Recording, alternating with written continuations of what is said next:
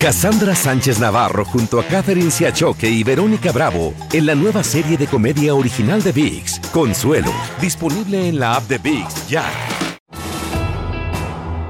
Bienvenidos al podcast de Noticiero Univisión Edición Nocturna. Aquí escucharás todas las noticias que necesitas saber para estar informado de los hechos más importantes día con día. Hoy es miércoles 2 de agosto, estas son las noticias hoy. A solo horas de comparecer este jueves en una corte federal de Washington, donde le leerán sus cargos criminales por los intentos de revertir los resultados de la elección presidencial de 2020, ¿cómo prepara Donald Trump su defensa con sus abogados en esta acusación histórica? Encuentran el cuerpo sin vida de un migrante en la zona de boyas flotantes de Eagle Pass, Texas, mientras que el gobierno de México insiste en su peligrosidad y en que violan la soberanía.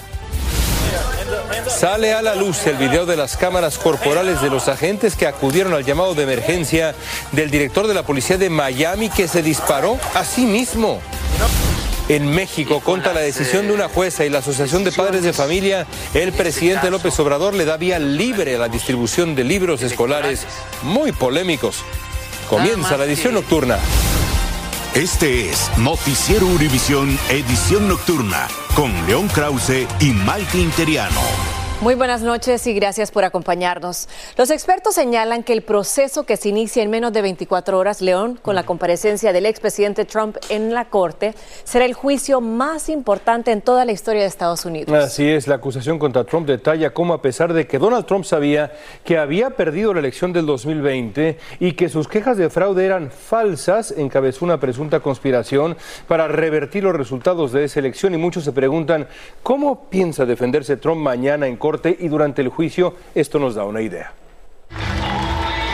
¿Cómo piensa defenderse Donald Trump de la acusación presentada por el fiscal especial Jack Smith?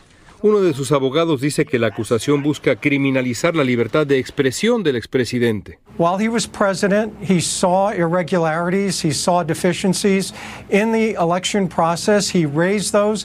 He was being told under oath by people around the country that there were problems with the election. Pero la acusación de Smith reconoce que Trump tenía derecho a opinar sobre la elección pero conspirar para revertir el rumbo de la elección a partir de argumentos que el propio Trump sabía que eran falsos, eso es otra cosa, y no tiene que ver con la libertad de expresión. Así lo explica el abogado Jaime Vázquez. No está cobijada cuando la persona tiene conocimiento de que la información que está dando no es real o es mentira. Esto dice la acusación sobre las intenciones de Trump. El acusado y los co-conspiradores intentaron usar su poder y autoridad en el Departamento de Justicia para conducir una investigación criminal falsa y enviar una carta a los estados objetivos que falsamente indicaba que el Departamento de Justicia había identificado preocupaciones significativas que podrían haber impactado el resultado de las elecciones. De acuerdo con el fiscal especial Smith, el expresidente y sus co-conspiradores hicieron todo esto para alterar el resultado de la elección presidencial de 2020, denunciando un fraude que sabían nunca existió. Sabían que nunca existió.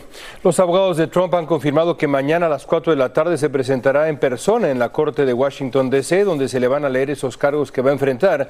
Desde Nueva York, Fabiola Galindo nos cuenta qué se espera que pase el día de mañana. Adelante, Fabiola.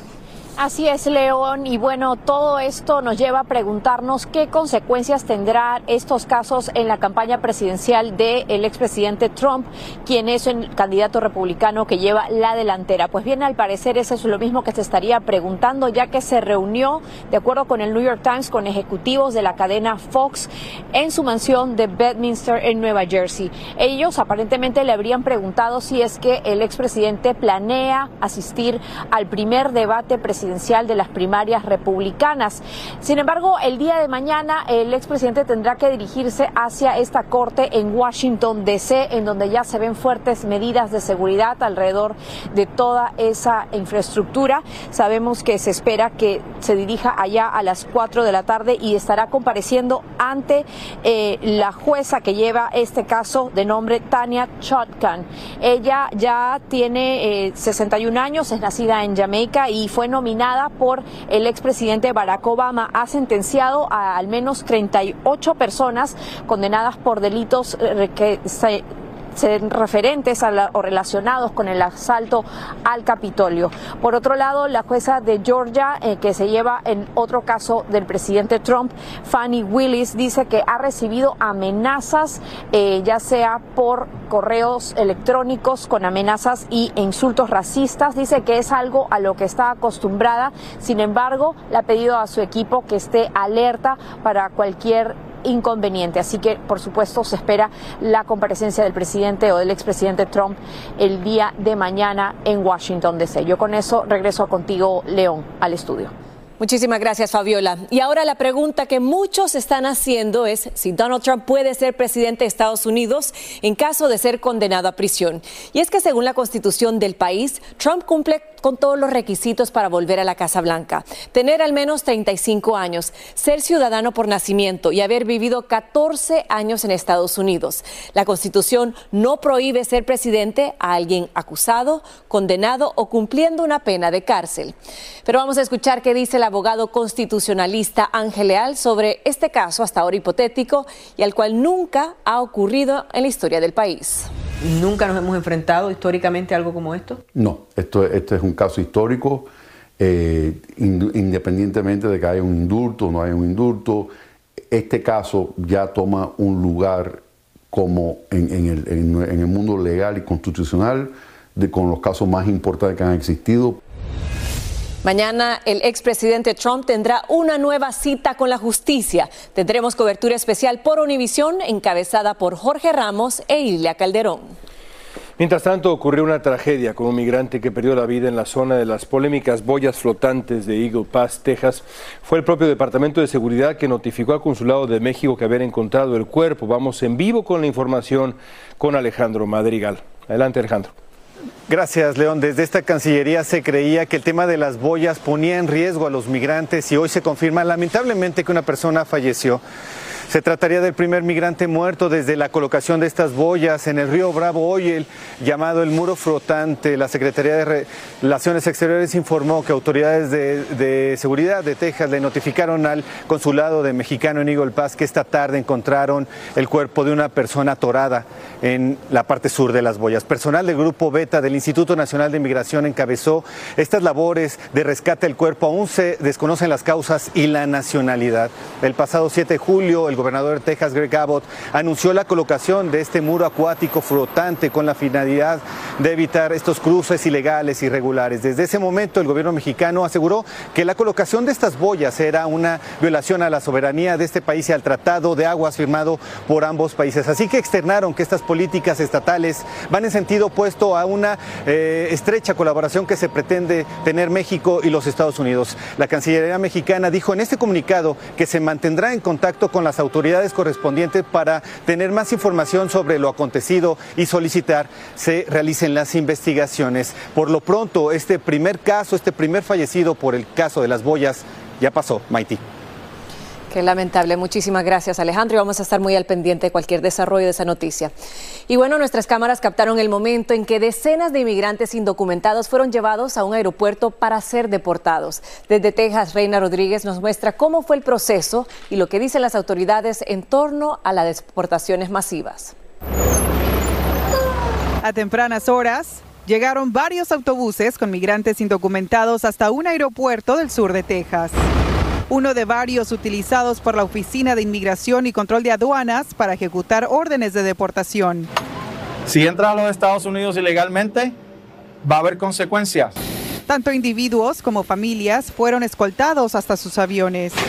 Pues ya todo su caso ha sido adjudicado, han tenido todas las habilidades, todas las opciones posibles el caso llegó a su fin. Tras el fin del título 42 en mayo, el gobierno volvió a hacer cumplir las leyes de inmigración del título 8 para procesar rápidamente a los migrantes. Es en sitios como este donde decenas de personas que no tienen una base legal para permanecer en los Estados Unidos abordan un avión como este para ser repatriados a sus países de origen. Que los números han aumentado un poco, la cantidad o la frecuencia. La administración Biden ha destacado el uso de vuelos de deportación para devolver familias a Centroamérica. Para migrantes como José, regresar a Honduras no era una opción. Regresamos a nuestro país, pues perdemos todo nuestro esfuerzo. La verdad no, no queríamos eso. por lo que miles de migrantes que esperaron en la frontera mexicana, como Jerónimo, optaron por la vía legal al aplicar para asilo a través de CBP One. De venir legal es más es más aplicable, o sea, para el bien no arriesgar mucho a la familia. En Harlingen, Texas, Reina Rodríguez, Univisión. Estás escuchando la edición nocturna de Noticiero Univisión.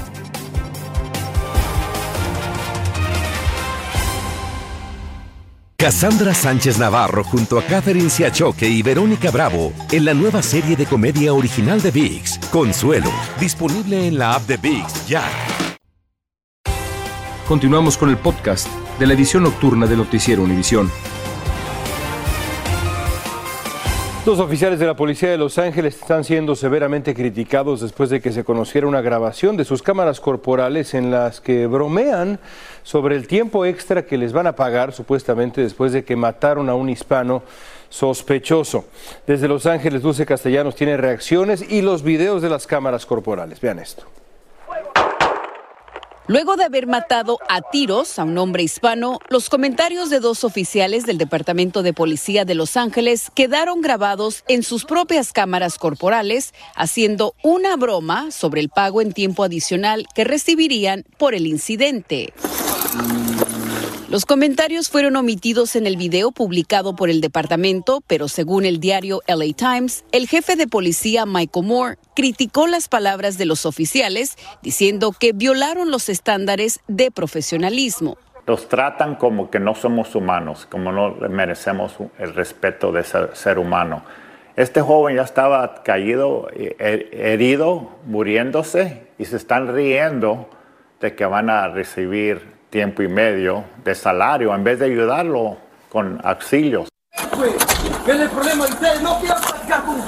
Cristian Arriola Gómez, de 24 años, murió en agosto del 2022 luego de que los residentes de Beanais denunciaron que estaba fumando en su vecindario y que sostenía un machete. Yo no creo que fue la intención de causar malicia hacia esta persona y la familia de él sino fue una manera que ellos estaban tratando de expresar el estrés que ellos sufrieron en ese momento. El Departamento de Policía justificó el tiroteo debido a la amenaza que representaba el sospechoso. Los oficiales no enfrentarán consecuencias mayores más que un comentario sobre los hechos en su archivo de empleado. En Los Ángeles, Dulce Castellanos, Univisión y tres ladrones ingresaron a una joyería en Irvine, California, a plena luz del día y ante la vista de varios asistentes y varios clientes. Armados con martillos en mano, rompieron las vidrierías y en menos de un minuto se llevaron todas las joyas. La mercancía robada tiene un valor de más de un millón de dólares.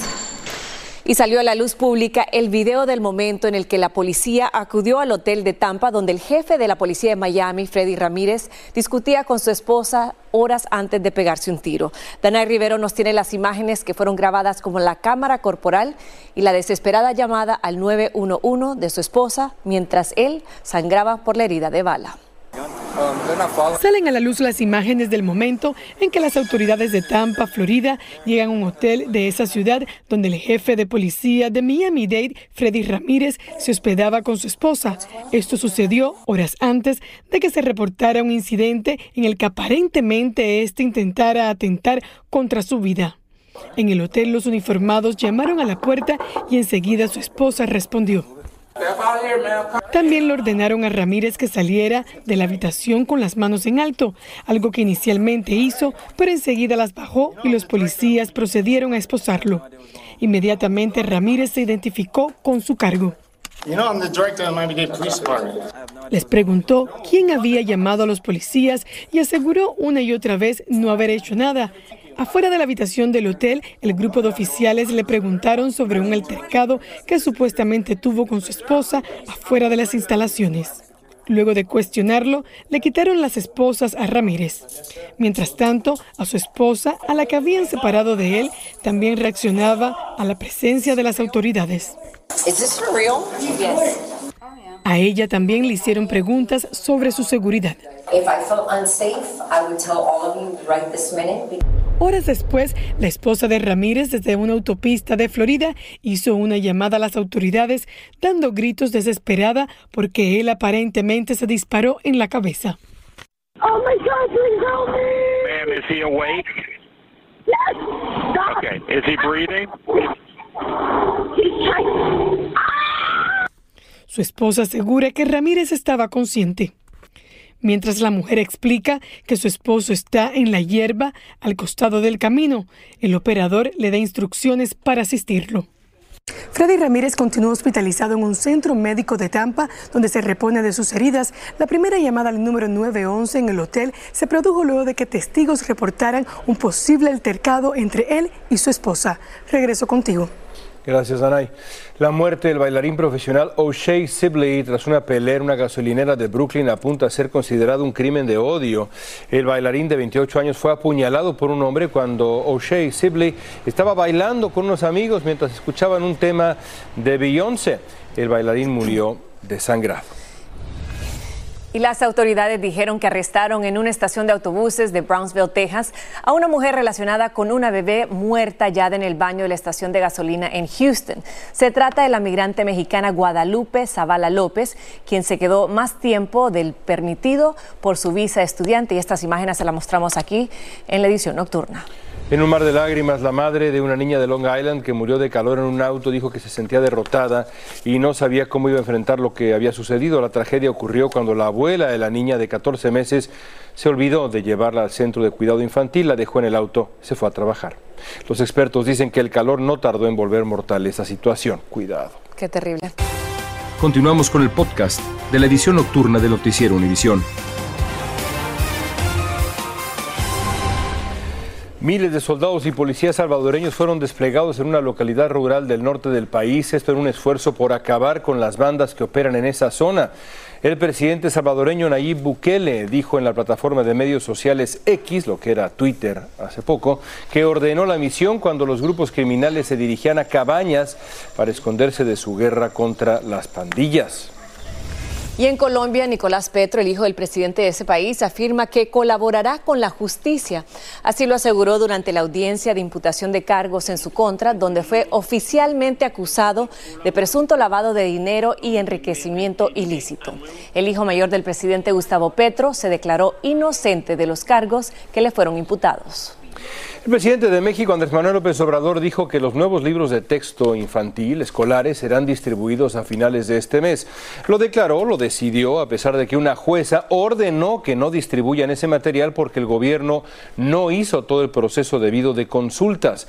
La oposición denunció, y los expertos también, que en los libros aparece la ideología comunista con pensadores como Marx, Pol Pot, Lenin, Mao, dictadores como Fidel Castro y Hugo Chávez toda propuesta educativa, por supuesto que tiene ¿no? un piso ideológico, porque estás pensando qué tipo de persona quieres formar, qué tipo de ciudadano quieres, ah, digamos, formar, a, a qué tipo, digamos, de adulto estás aspirando. La polémica comenzó cuando la Unión Nacional de Padres de Familia en México argumentó que los libros contienen ideología de extrema izquierda y no están adecuados a los programas de estudio. Continuamos con el podcast de la edición nocturna de Noticiero Univisión. Desde esta semana las tiendas tienen prohibido vender bombillas, focos incandescentes comunes que usamos en la mayoría de las lámparas en casa. Así lo determinó el Departamento de Energía, es que las luces LED iluminan mejor y gastan menos energía que los focos incandescentes.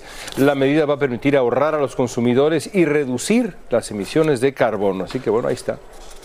Bueno, y te pregunto, ¿quieres que tu trabajo consista en jugar? Bueno, Mattel está buscando un candidato que jugaría y ganaría más de 4 mil dólares a la semana durante cuatro semanas en la ciudad de Nueva York. ¿Y qué tiene que hacer? Jugar uno. Pues yo soy un campeón de ese juego. El trabajo implica desafiar, por supuesto, a extraños a jugar el nuevo juego de la familia 1-4. También requiere que el jugador produzca contenidos para redes sociales. Ah. Es un juegazo. es un gran, gran juego. Y... Cambiar el color, Tener estrategias, tener la, carta bajo la manga. la carta bajo la manga, ¿eh? Bajo la manga, no, sé. No, tienes que tener todo. Mike Interiano, nunca jugaremos. Tramposa. Buenas noches. Gracias por escucharnos. Si te gustó este episodio, síguenos en Euforia, compártelo con otros, públicalo en redes sociales y déjanos una reseña.